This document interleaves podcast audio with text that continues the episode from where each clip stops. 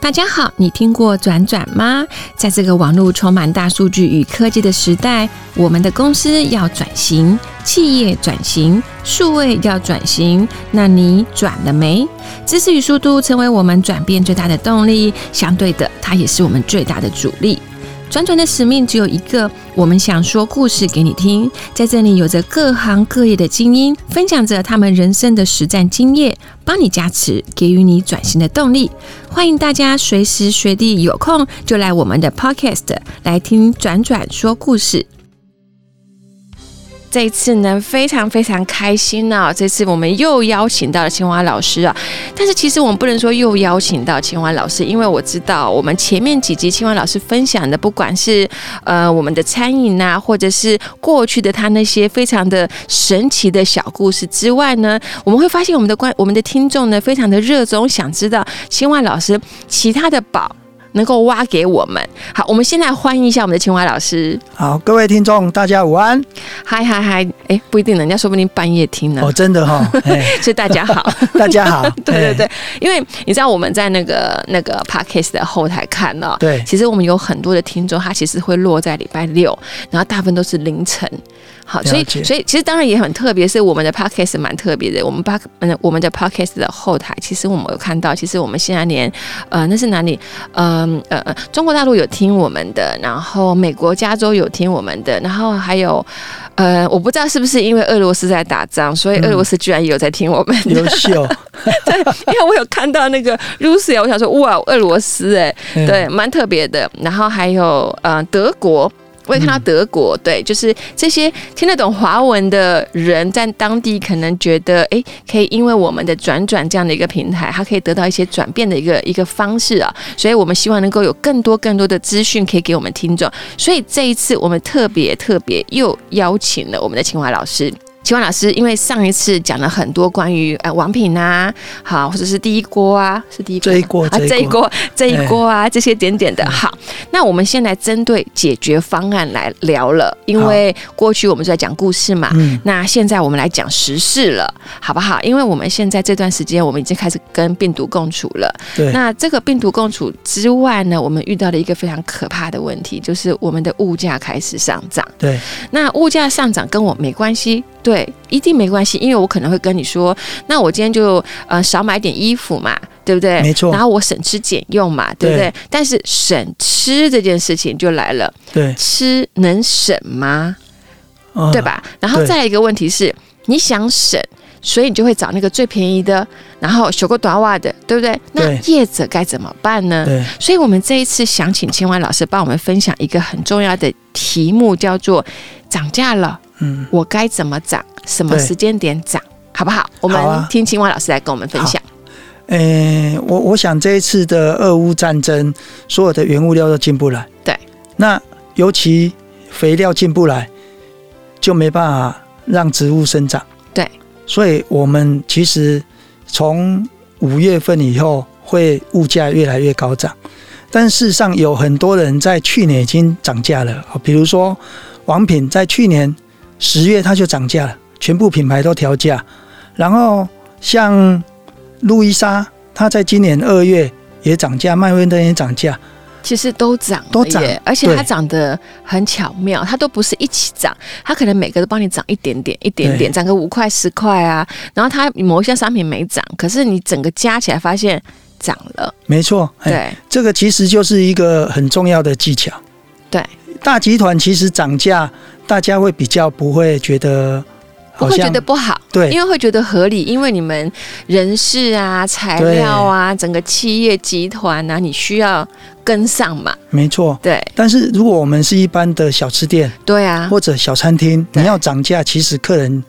的感受就会很深。而且而且，等一下，我一定要问清华老师一件事，你知道涨价这件事情嘛？虽然我们知道它真的就是涨价嘛，嗯对，我是消费者。我最怕看到什么，你知道吗？就是那个那个门口那个小吃店面摊有没有？对那个价钱的五块好改成零，对然后旁边八块改成零加一个对一，然后他也没有用新的扛棒，他就用对贴的，对，对，然后那种感觉超差的，没错，对，所以这个我们也要等一下会来请教清华老师说，像这种情况之下，它会产生一个状况，就是我总不能够天天换价钱，我就天天去重新给那个输出公司让他帮我输出一个嘛，没错那他该怎么办？好，我们先来听听清华老师说，现在涨价，我们该怎么面对它？好，其实现在的成本一直在上涨，对，然后我们所有的应该说人事也涨了，房租也涨，什么都涨，然后什么都涨，对但是一般的餐厅跟小吃店怎么办？对，我能不涨价吗？不涨价，我自己吸收，我就等于白做了。而且是赔钱没的，错，对那这样的情况之下，其实我觉得是有技巧的。嗯所谓的涨价哈，我我我先举几个例子好了。我我之前去一个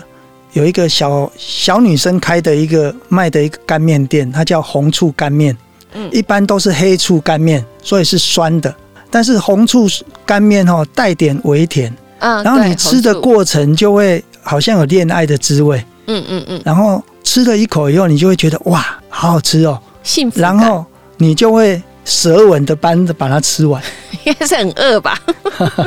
没有，但是后来我我在第二次去，然后我发觉它的面变少了，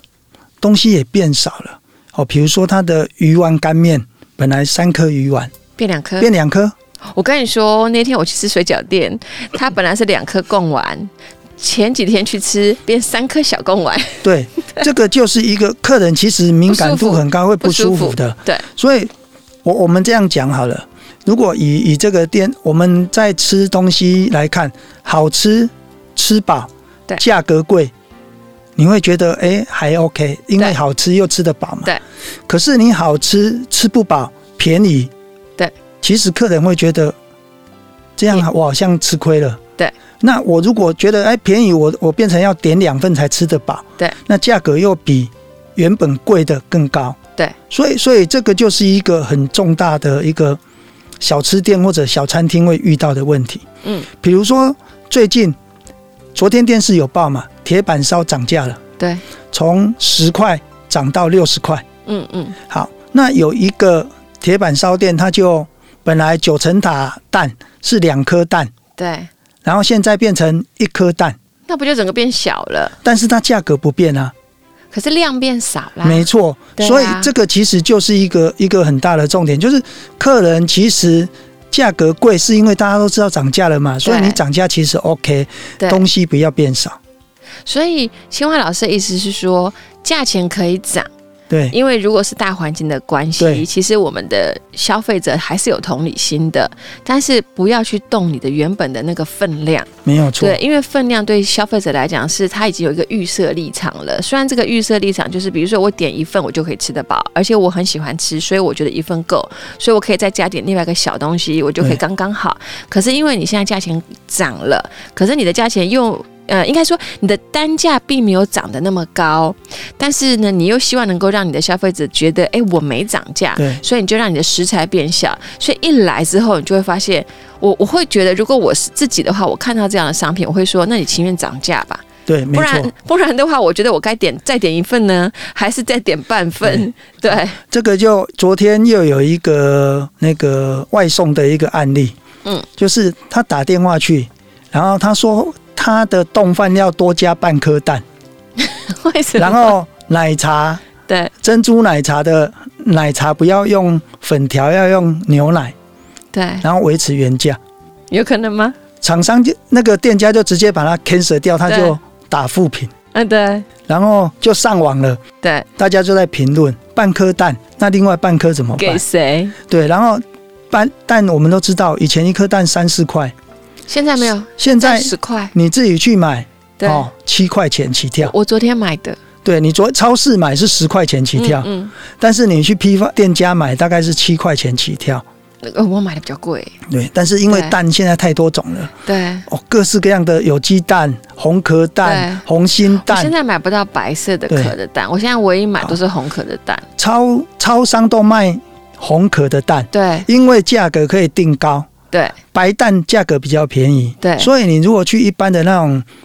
有那种杂货店有在卖蛋的，他会希望你买白蛋，因为它红蛋配给的很少，因为都到超商去了。啊，是啊，这个就很好玩哦。你超商一盒蛋可能白蛋可能卖七十块，对。但是你红蛋可以挂一百二、一百三、一百四。不过这个这个嗯是消费者会接受的，因为它对红蛋本身的价值就是比白的对蛋高，没所以错，当你在同时涨价的时候，其实这个意思会变成青蛙老师换个意思来讲说，应该是说消费者在心中原本的定价，哪一个定价是高的，哪个定价是低的，其实本来就已经有一个基准在没了错。那你如何能够照这个模式往上堆叠，然后删除法，应该是说省略法，把那个原本的，比如说呃有有有送的东西，你就不要把它，你就不要把它省去掉。我不知道这样讲对不对啦？我我我我这样讲好了，我们用价值跟价格。对，当你的价值大于价格的时候对，其实你价格怎么定，客人都不会觉得怎么样。比如说红蛋，对。或者有机蛋，或者对红壳蛋，大家觉得它价值比较高，是啊，就所以像它的价格就像就 LV 贵的包包，你就觉得它很贵，没然后错你，你呃今天买个十万八万，我觉得 OK，对。对，所以，所以当价值大于价格的时候，其实客人都可以接受。对啊当然价格也很重要，尤其我们大集团，我们不要去讲它，因为它可能太大了啦，太大了。太大了，离我们太远了。我我先举个例子好了，大集团，我举两个平价的大集团，嗯，一个卖锅贴的，锅啊贴我知道水饺 的，哦，应该大家知道什么？么？嗯，它其实，在疫情前，如果它做一个动作，对，如果我一颗锅贴调零点三块嗯，你会不会觉得怎么样？没感觉啊，没感觉，对不没感对？觉十颗三块，对啊，没感觉，一点感觉都没有。但是它一年卖十亿颗对，就水饺，收入有感觉，对，消费者是无感的，没，错。所以这对个就是一个技巧。哦，我们再举一个卤肉饭，对市场上很有名，每次涨价就被骂到翻掉。对对它每次都涨卤肉饭。对，一碗卤肉饭小小的，可能从十九块涨成二十五块，从三十现五在块涨四成十五四十，九块。吧对啊，但是其实我们先讲疫情前的调价，如果疫情或者现在俄乌战争整所有的东西都上涨，现在调调涨，其实客人不会觉得怎不么会样。觉得怎么样。可是，如果在疫情前，我们我们举个简单的例子来看，我们去吃卤肉饭，会点一碗卤肉饭而已吗？还会配小菜小跟菜汤，跟汤。对。那你每次调涨卤肉饭，因为你用的食材很好，嗯，你调涨了卤肉饭，然后记者就来报你，对因为你一条卤肉，因为卤肉饭是一个大家它认是一个嗯定平价普，对普遍性，就跟吃饭本身的白饭一样，它是必需品。但是它因为本身已经贵了，因为它对用的是猪颈肉下去做的嘛，对哦，那已经贵了，那怎么办？它调五块，大家就骂到翻掉，对，可是，一样锅贴调零点三块，大家就没有感觉。因为人家发现不了。好，那其实像卤肉饭的调价就可以用这样，因为你去不会只点一碗卤肉饭，对你会点汤、点小菜、点其他的配哦黑白切，对所以其实你可以从哦卤肉饭，你可能调个两块三块，意思一下让客人对感受。但是两块三块我们好像不好找钱，对很麻烦。对，其实这个大陆就领先我们很多，他们的支付啊手机支付，其实我现在也不喜欢用对零钱，因为用支 付其实没有你感觉调一块两块，其实客人都没感觉，没然感后觉。他就跟刷信用卡一样，对对，刷了没有感觉，刷了一万块感觉，因为没有从身上没有掏感钱出觉来。，还是没有感觉。所以对这个就是现在其实台湾很多餐厅、小吃店也在进步的地方。像你你去小吃店买便当，如果你用的是刷卡，其实你真的不会有感觉。没感觉啊。对，好，对啊我们回到刚那个卤肉饭的事情。对如果他的卤肉饭不调价，对然后他把汤调五块，对，他把但是重点是汤里面的丸子不可以少、啊。对，东西不 变，东西不变，然后菜哦，可能某些调个五块，有些不调，对然后再找一些新开发、成本低的，对，然后去降价。嗯嗯嗯，其实客人会看到，哎，有降有升，但是卤肉饭没调，对他就会觉得，哎，他是有良心的事业。所以反过来这样听起来，应该是说你连调价钱都要有点创新。对，也就是说，不是说扎扎实实的，就是这一碗饭我要增加五块或十块，没错，而是说什么技巧性的是在这整一个 set 里面，我怎么样去让大家是一个必须的嘛？比如说你吃饭就要配菜呀、配要配汤嘛，所以在这个这里面做一些小巧事，让大家甚至算个的。你增加一个或两个的，增加一点小小的费用，大家在不知不觉中，你价钱调起来了，但事实上观感是好的，没错那，也符合了消费者的需求了。那因为他会接受的原因是因为。他很清楚嘛，因为整个物价都上涨啦，你不涨也不太可能啦。但是你是有良心的老板，所以你没有涨很多，你涨的只是可呃可接受范围的数字。然后在这个可接受范围的数字里面，那消费者满意，因为你的食材没有改变，它的数量、它的量没有改变，它的价钱涨的就是一块，呃，应该是说。一点点就是一块两块而已，不是五块十块，因为我发现五块十块有改，四块以下没有改。对，对，那你剩下其他的周边商品呢，就每个都加一点点、一点点、一点点，那整个加起来其实是有那个量在的，但是消费者是接受的。没错。嗯，我想调价其实是有时机跟技巧。对，我们刚刚其实就讲到技巧的部分。对，哦，我举个例子，比如说卤肉饭，对哦很有名的那一家卤肉饭，它的卤肉饭就是带路鸡。啊、好，这是啥呢？哦，什么叫带路 鸡？就是客人是因为你要吃你的卤肉饭才来。对啊那带路鸡如果你不调，其实对客人不会感受到，你调周边的商就是品，他的 star，他的 super star。 对，或者另外一个方式嗯组合， ，OK，比如说我现在把哦我的卤肉饭搭配一个汤，对搭配一个菜，对，本来可能我单点可能要一百三、一百四，对那我可能把它变成一百一。对，其实客人就会因为这样子，因为物价上涨了，他发觉他是赚到的，可是 set 一个 set 来讲，就算它不是在涨价时间哦，对以我自己来讲，我还是很喜欢选择 set。对，因为 set 会让你觉得占便宜，对，而且他不用你去思考你要搭配什么，因为对你觉得这个也好，那个也好，除非有些人是很很很清楚自己想吃什么了，但但是大部分我们的人都天天在外面吃饭嘛。没错，吃久了都会腻，所以有时候想说，诶，他的 set 或者是这家店你第一次去，所以你就觉得，如果它是搭配好的 set，其实你会觉得更更容易选择，那也会帮助第一个嘛，时间就少了嘛，没有来错抉。择快了嘛，然后再他也觉得，就像老师刚刚说的，他觉得应该是比较便宜，对，但对事实上有有些地方真的没有比较便宜，它的真的吗 set 加起来是比较贵的。真的吗？如果你仔细那下去次我来看，算一下。这个我们就不要去讲 哦。有些 set 加起来是贵的，但是 OK，大部分 set 加起来都是便宜的。嗯嗯，那便宜就是带路机不要去动它，对其实客人就会不会有感受到这样的调涨价的一个问题。其实自从有外送以来，我们的店家常常遇到一个问题，嗯，就是没有赚钱，因为外送就是三十趴、三十五趴在抽，都抽啊，对然后我一百块，然后卖出去，我原本可能赚了六十五块，对现在三十五块又被外送抽走，对我就没赚钱了，对，但是又不能没有外送，又不能没有外送对，所以变成两难。嗯其实外送哦，有一个方法，呃，像我之前帮一个鸡大王开店嘛，对那他的便当就是一百块，对他原本来他成本就高四十五块，所以他赚五十五块。如果外送加进去，他只赚十块，哎，对，真的那只赚十五块，差不多，根本不用赚了。对啊，那好，那就有一个方法，饮料我们都知道便宜，对然后汤当然汤有贵有便宜，对，但是以鸡大王的汤，它原本就在。做鸡哈、哦熬鸡汤，它熬了很多的鸡汤，还有骨头 啦、鸡屁股啦、翅膀这些、脖子这些都没有用，嗯所以它其实去熬汤是没有成本的。对对然后再加一点点料对，哦，比如说它，因为它是它本一来条就龙嘛有一些附加价值存在，一条龙，啊它的内脏啦、对哦肠子啦、心啦，它其实有些东西都是丢掉的。对它但是因为去处理要工嘛，可是如果你想一想，你把这些内脏或者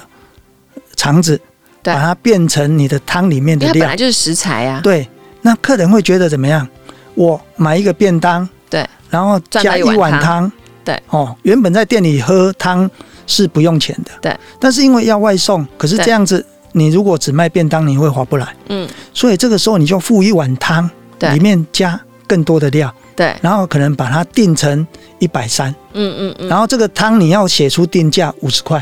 啊我懂，那是不是你就有折变扣成啊，一百三十块？嗯，那在网络上，其实你客人是比较不会觉得贵的，外送，对他他只要方便好吃就好了，然后速度快。对所以当或者饮料一杯可能是四十块，但成本可能只有五块。对，好，那你帮当你把它组合在一起，因为大部分的人买便当可能还会请他去饮料店买个饮料。对或者再买个小菜。对那你把它组合起来以后，其实你饮料四十块，你成本五块，对那你三十五块其实就付给外送，其实对你还是可以赚便当的原本的钱。嗯嗯嗯，所以，技巧性对，就是技巧性的一个方对式，，因为饮食习惯是固定的，没所错以。他一定要有吃饭，一定要喝汤，喝汤或一者定要喝饮料，水，对他不然没办法嘛。所以这没错三个东西反而就是你如何去搭配它，甚至水果，只要是跟一个一个吃饭的流程有关系的，都可以加一些小巧思，所以然后让它变成是价格增加，可是无感。没错，就是让客人觉得价值增加了。对，所以技巧就是。